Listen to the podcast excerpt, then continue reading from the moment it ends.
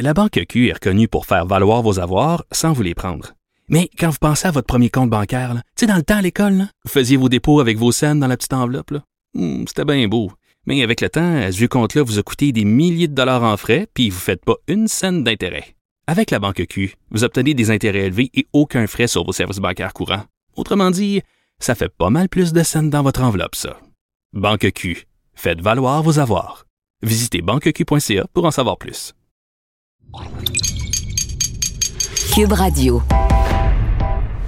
Il connaît tous les dessous de la politique. Chef du bureau d'enquête de l'Assemblée nationale. Antoine Robitaille. Là-haut sur la colline. Là-haut sur la colline. Cube Radio. Bon jeudi à tous. Aujourd'hui à l'émission, on discute du mandat d'une éventuelle commission d'enquête publique sur la gestion de la pandémie avec la chef libérale Dominique Anglade, une demande qu'elle fait jour après jour à l'Assemblée nationale depuis plusieurs semaines.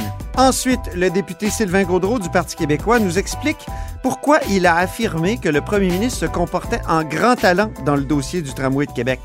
Mais d'abord, mais d'abord, il y a un nouveau vadrouilleur avec moi en studio. Vincent, grand chien hirsute, et qui aboie aux railleurs corrompus. Et bonjour Vincent Larrain. Bonjour. Vincent Larrain est correspondant parlementaire pour l'agence QMI.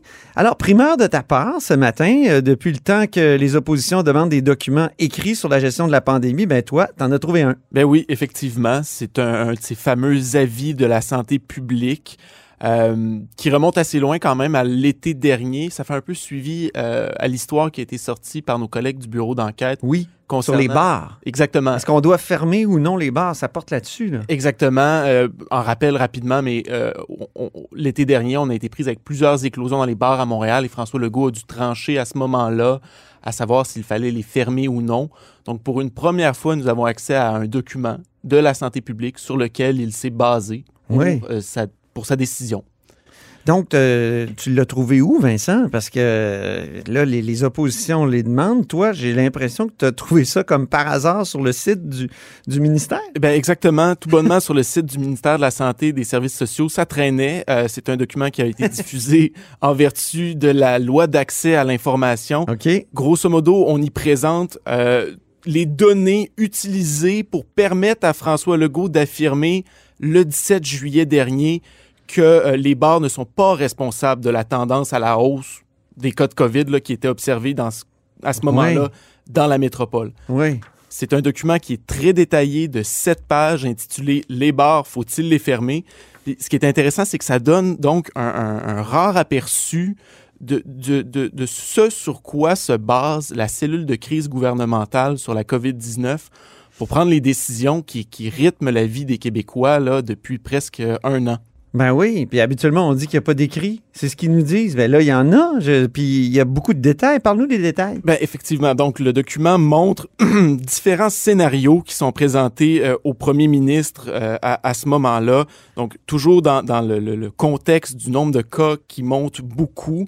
Il est dit dans ce document-là, notamment, qu'il est rappelé que les bars euh, représentent, somme toute, une, une petite proportion des lieux où les gens sont exposés au virus. Donc, on compte à ce moment-là dans la métropole 21 bars identifiés comme des lieux de transmission.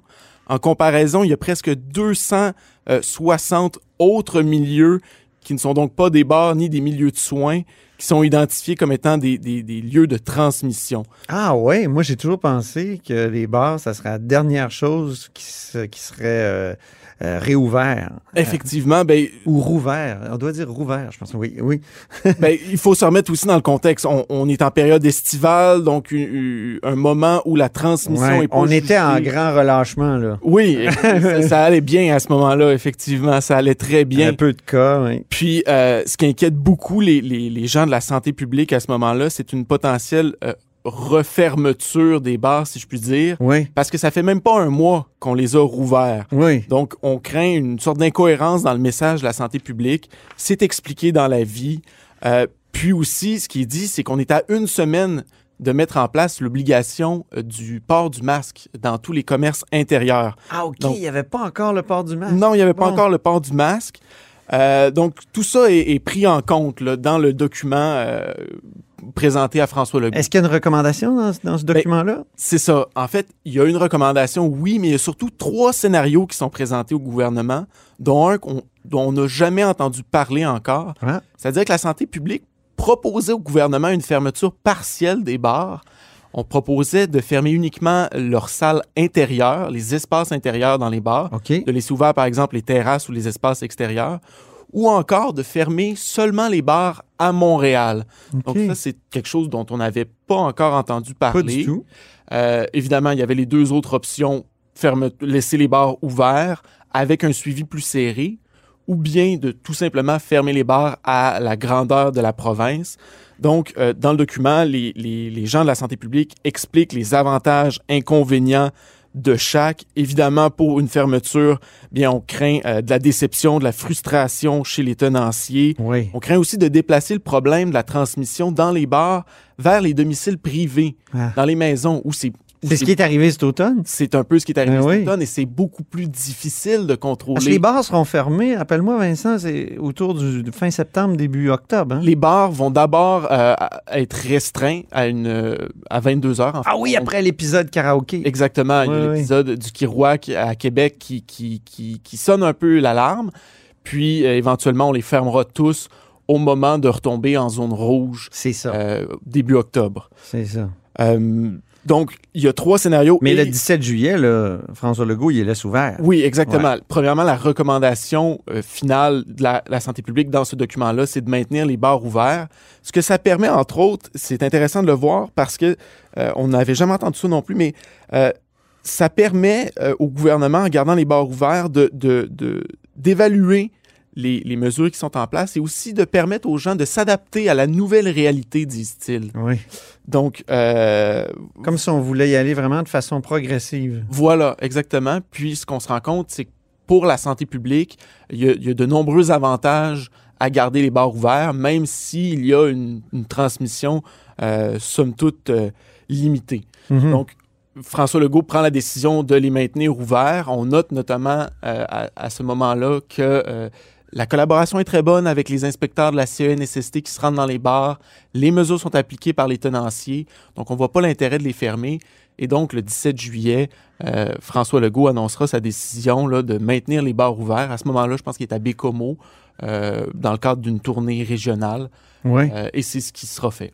Est-ce que c'est uniquement des, des questions ou des critères de santé publique qui, euh, qui, qui mènent à la décision, euh, Vincent, Ben- quand tu lis le, le document? là? Ce qui, est, ce qui est effectivement surprenant, c'est que oui, il y a des questions de transmission du virus, mais on semble prendre en compte également euh, l'avis des commerçants. La santé publique, dans ce document-là, s'inquiète du- d'une fermeture de tous les bars à l'échelle de la province. Euh, on craint pour la survie de ces commerces-là. On s'inquiète aussi de la cohérence du message gouvernemental, euh, ce qui est un peu surprenant de la part des chercheurs de la santé publique. Euh, mais on voit effectivement que le, le- le spectre de conséquences considérées euh, est beaucoup plus large et dépasse les simples euh, chiffres euh, de- du, du virus, le nombre de cas euh, po- potentiels ou le, le nombre de, d'éclosions. là. Bien. Donc, comme je le disais tout à l'heure, ça, contredit euh, l'argument qui a été avancé à l'effet que les recommandations de la santé publique sont surtout faites de manière orale. Là, on a vraiment plein de détails écrits. Bien, effectivement, ça fait des mois que les partis d'opposition demandent à voir ces avis-là. Ils veulent savoir sur quoi le gouvernement base ses décisions euh, en lien avec la COVID-19. François Legault, en octobre dernier, s'était défendu de ne pas publier ces documents-là en disant tout simplement que les avis du directeur national de la santé publique, le docteur Horacio Arruda, sont rendus majoritairement, là, en, en général, ils sont rendus de manière orale. Euh, je le cite à ce moment-là, il dit La majorité des recommandations du, du docteur Arruda sont faites oralement. C'est texto ce qu'il a dit. Oui, c'est ça. Donc, on se rend compte que c'est pas vraiment le cas, en fait, parce que dans le cas qui nous concerne, c'est un document très détaillé, je rappelle, de sept pages, avec différents scénarios, des recommandations, beaucoup d'explications, des données. Il y a un état de la situation qui est fait pour chaque région.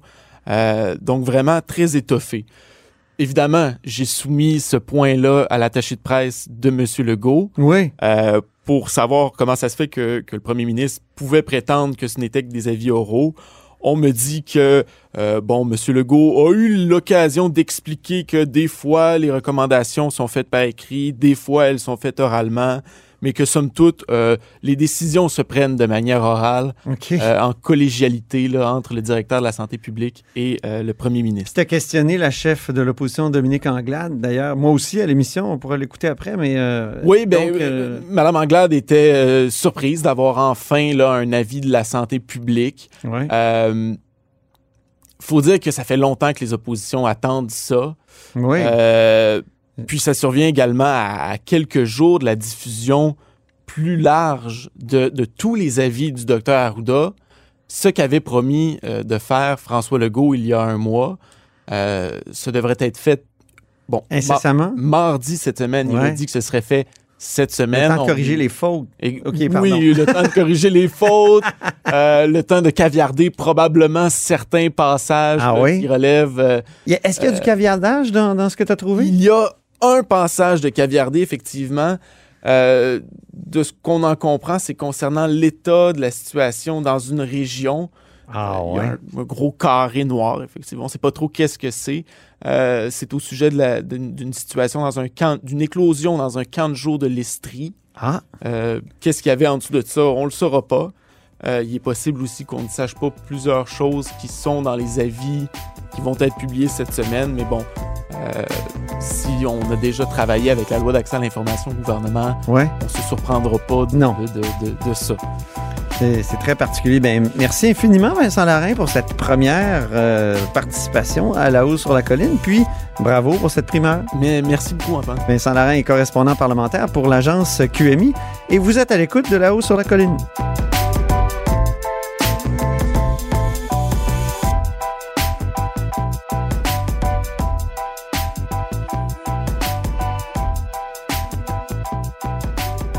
La Banque Q est reconnue pour faire valoir vos avoirs sans vous les prendre. Mais quand vous pensez à votre premier compte bancaire, tu sais, dans le temps à l'école, vous faisiez vos dépôts avec vos scènes dans la petite enveloppe. Hmm, c'était bien beau. Mais avec le temps, ce vieux compte-là vous a coûté des milliers de dollars en frais, puis vous ne faites pas une scène d'intérêt. Avec la Banque Q, vous obtenez des intérêts élevés et aucun frais sur vos services bancaires courants. Autrement dit, ça fait pas mal plus de scènes dans votre enveloppe, ça. Banque Q, faites valoir vos avoirs. Visitez banqueq.ca pour en savoir plus. Grand philosophe, poète dans l'âme, la politique pour lui est comme un grand roman d'amour. Vous écoutez Antoine Robitaille. Là-haut sur la colline. Alors, je m'interrogeais ce matin dans les pages du journal sur la durée d'une éventuelle commission d'enquête publique sur la gestion de la pandémie. Je me demandais à écouter euh, Dominique Anglade, la chef euh, du Parti libéral. Si cette commission-là n'allait pas durer 25 ans, évidemment, je caricaturais. Bonjour, Dominique Anglade.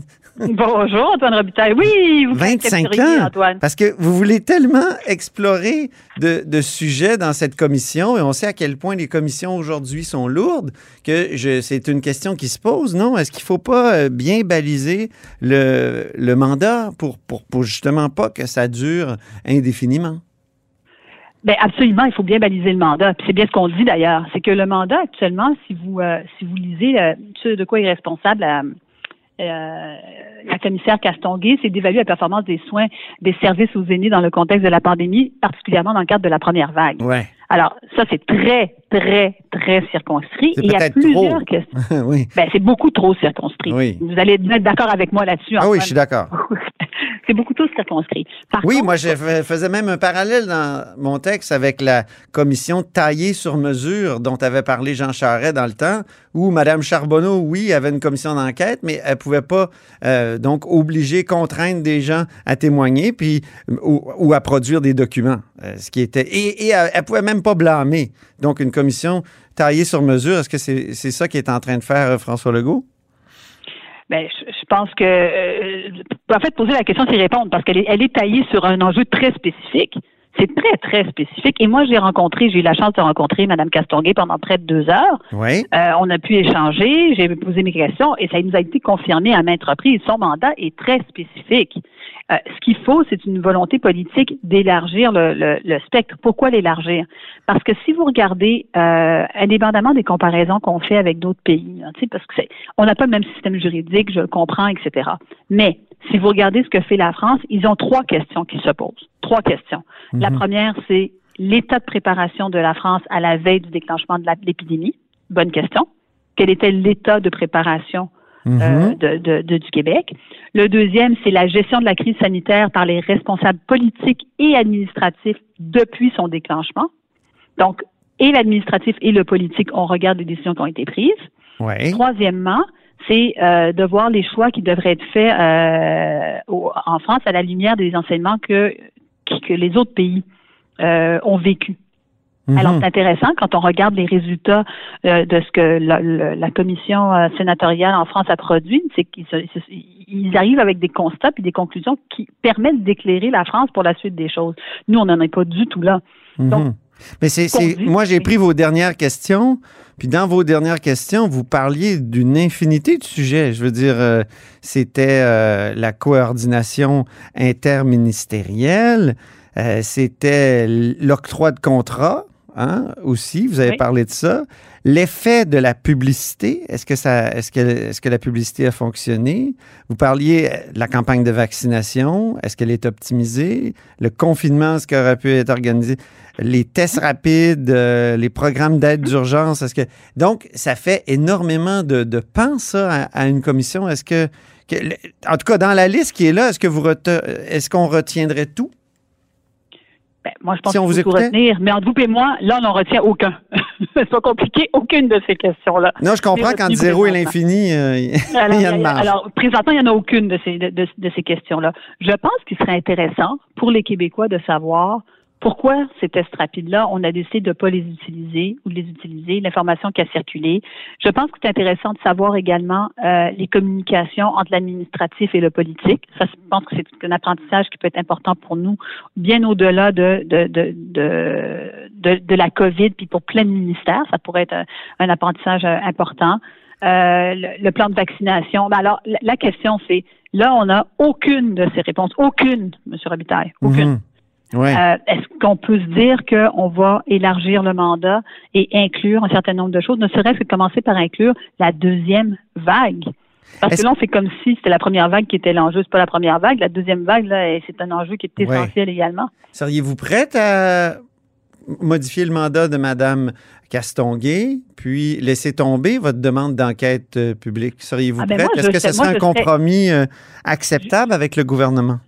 Je suis très ouverte euh, à regarder toutes les options que le gouvernement est prêt à mettre sur la table, euh, est prêt à mettre sur la table, très ouverte, mhm. parce que euh, ultimement, ce qu'on veut, c'est quoi? Ultimement, c'est de savoir ce qui a été bien fait, ce qui a été moins bien fait, ce qu'on veut pas reproduire. On veut pas aller créer une chasse aux sorcières. Ça, ça, ça, ça, a bien peu de, ça, ça a bien peu d'importance que d'aller essayer de faire une chasse aux sorcières. Mais c'est de se dire où est-ce qu'on peut s'améliorer. D'autant plus qu'on va sûrement vivre avec le virus pendant encore un certain temps. Donc, il y a sûrement des recommandations qui peuvent être mises en application, comme c'est le cas dans d'autres, dans d'autres juridictions. Il faut se rappeler aussi que on a quand même 50% des décès euh, de tout le pays. Là. Ben oui. Tout le Canada, 50% des décès, c'est ici. Alors, on ne pourra jamais regarder cette crise-là et dire ça a bien été. Euh, donc, quels sont les apprentissages qui vont être euh, qui, vont sortir de ça. Je pense que c'est aussi ce qu'on doit à la mémoire des, des 10 000 personnes qui sont décédées. Mm-hmm. Est-ce que nos commissions d'enquête sont pas devenues trop lourdes après, euh, vous l'avez évoqué tout à l'heure, on a un système euh, juridique différent entre la France et le Québec. La France, c'est inquisitoire, alors qu'au Québec, on, est dans un, autre système avec la Charte des droits et libertés, les nombreux jugements là, sur les commissions d'enquête, justement. Est-ce que c'est devenu pas devenu trop lourd pour atteindre la, la, vérité? Je pense que la recherche de la vérité, elle est importante. Puis, euh, mettons les balises qu'on a besoin de mettre pour obtenir le résultat. Je veux dire, si on pense que c'est trop lourd, il y a eu des commissions quand même qui ont été mises de l'avant où ça a été euh, beaucoup plus rapide parce que souvent les ressources sont disponibles, parce que le mandat est circonscrit, parce que euh, on essaye de, d'être plus spécifique, mais c'est surtout une volonté politique de faire atterrir les choses. Moi, je pense que c'est d'abord et avant tout ça. Après, le système juridique est-ce qu'il y a des moyens d'améliorer les choses pour que ce soit moins lourd? Encore une fois, moi, je suis très ouverte aux différentes options sur la table. L'option à laquelle je ne suis pas ouverte, c'est de, c'est de se dire que on ne fera rien et qu'on va juste circonscrire au CHSLD en première vague parce que c'était juste ça le problème selon François Legault, alors qu'il y a tout un tas d'enjeux euh, qui sont soulevés et je vois pas pourquoi on ferait, on, ferait l'économie de cette analyse-là. Mm-hmm. Mais euh, qu'est-ce que vous seriez prêt à laisser tomber, prête à laisser tomber dans votre euh, énumération d'hier?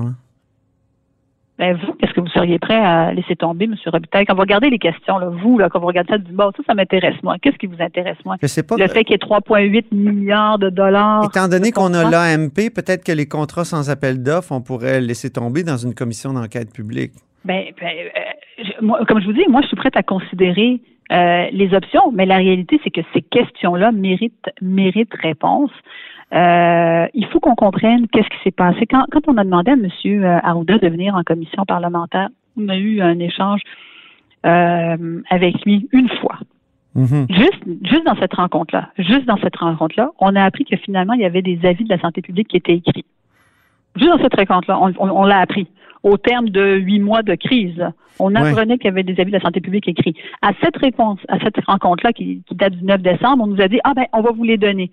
Aujourd'hui, là, on est le, on, on est à la, plus qu'à la mi-février, on n'a toujours pas les avis écrits de la santé publique. Juste à cette rencontre-là, on a vu qu'il y avait un problème avec les restaurateurs où il y avait des décisions gouvernementales qui n'étaient pas nécessairement liées avec les décisions de la santé publique. Oui, mais à cette Vin- Vincent Larin de QMI a, a trouvé sur le site du ministère de la Santé, justement, il vous a questionné là-dessus euh, ce avis. matin. Oui, un avis. Qu'est-ce que vous avez pensé de cet avis-là?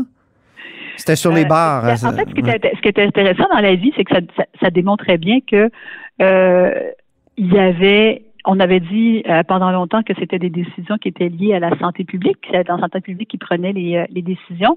Et là, on voyait bien que c'était pas une recommandation directe de la santé publique. Donc, on voyait bien qu'il y avait des décisions qui étaient prises de manière politique, ce qui est correct en passant de prendre des décisions politiques. Là, j'ai pas d'enjeu avec ça. Mais Mhm. si vous prenez des décisions politiques, dites-le qu'elles sont politiques. Dites-le. Dites, la santé publique nous recommande X, nous, on va avec Y pour telle et telle raison. La population va comprendre, j'en suis certaine, mais soyons transparents dans la manière de prendre ces décisions-là. Alors, juste sur un avis qui a été rendu public, euh, on a déjà plusieurs questions.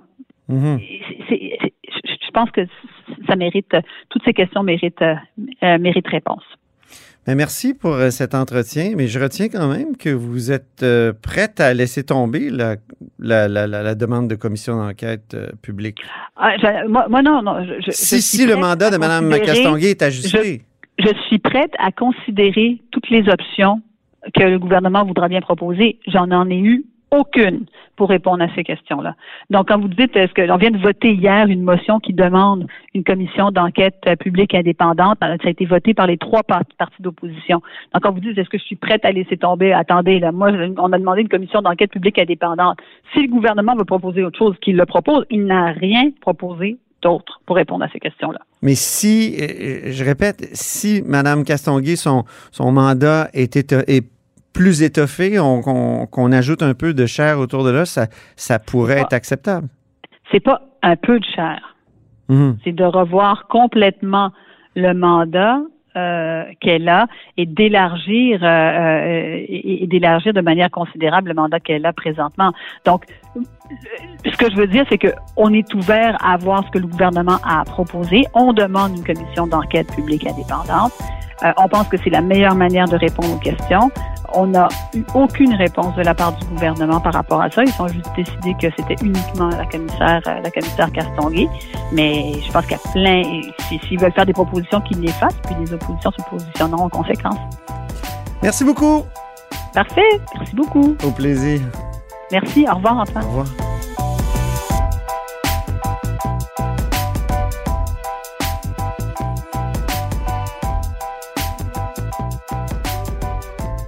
La Banque Q est reconnue pour faire valoir vos avoirs sans vous les prendre.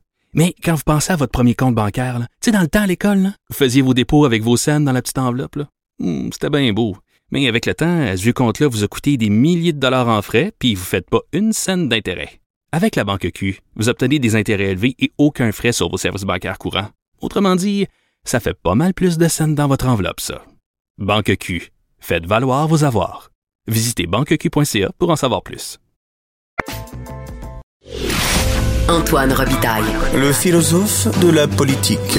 La joute politique ne colle pas sur lui. Il réussit toujours à connaître la vérité. Vous écoutez là-haut sur la colline. Plusieurs reporters ont appris une expression nouvelle ce matin au point de presse euh, dans le hall du Parlement. C'est le terme grand talent. Et qui l'a utilisé? Sylvain Gaudreau, député de Jonquière. Bonjour. Oui, bonjour, mon grand talent.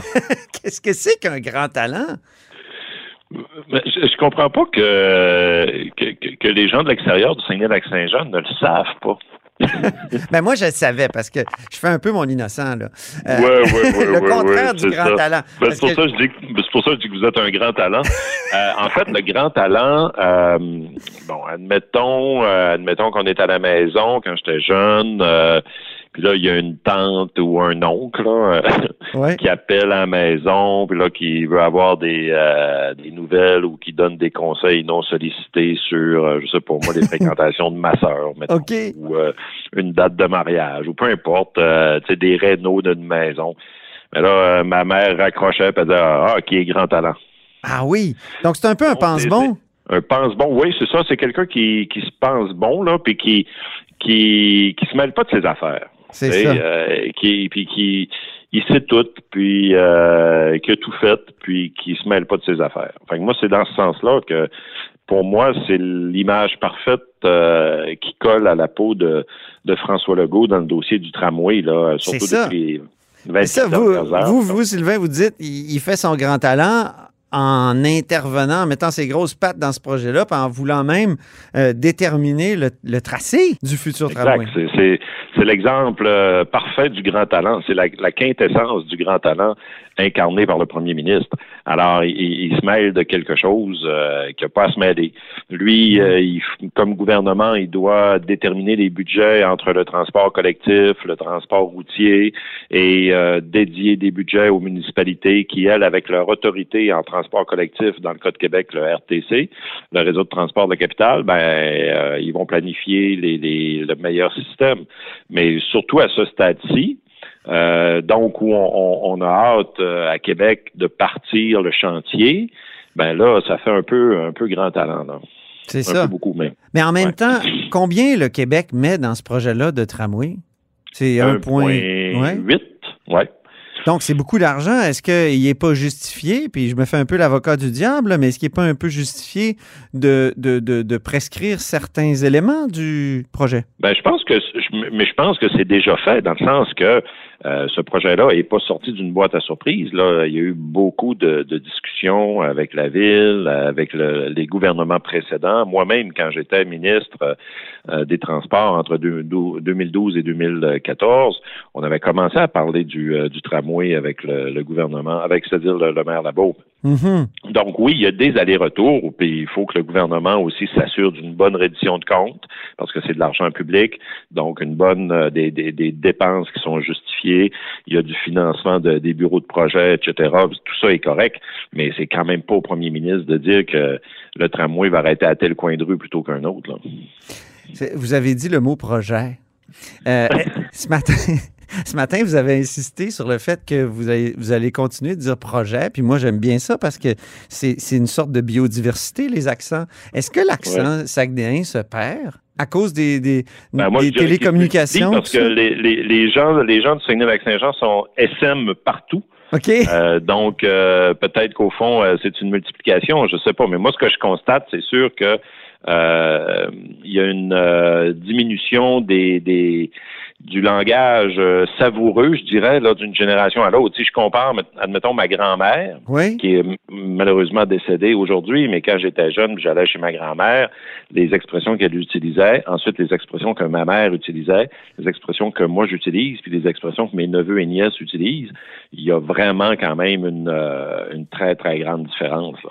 Alors, oui, il y a, il y a peut-être euh, il y a peut-être une diminution là, du langage savoureux, mais euh, je pense pas que ce soit typique au Saguenay-Lac-Saint-Jean. C'est c'est sûrement la même chose en Acadie, euh, ailleurs dans le monde. Il y a une uniformisation hein, des, des, des, des accents. Et ça, c'est une perte de diversité. Une Netflixisation peut-être. Ah oui.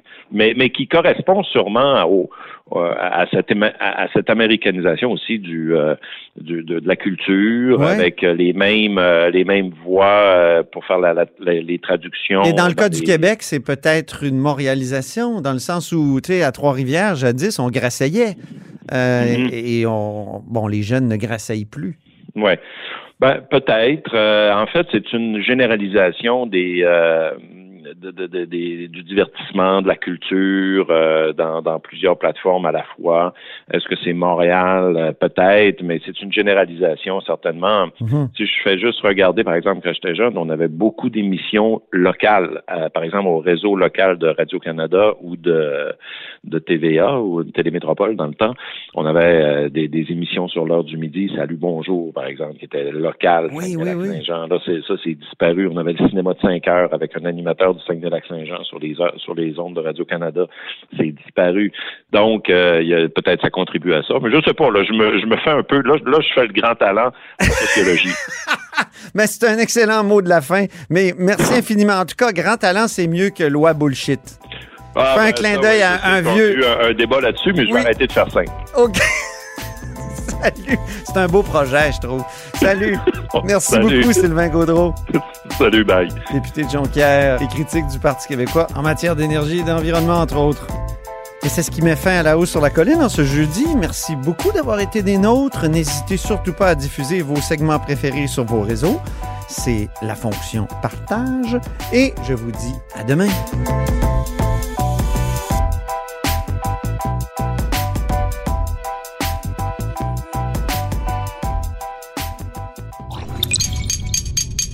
Cube Radio.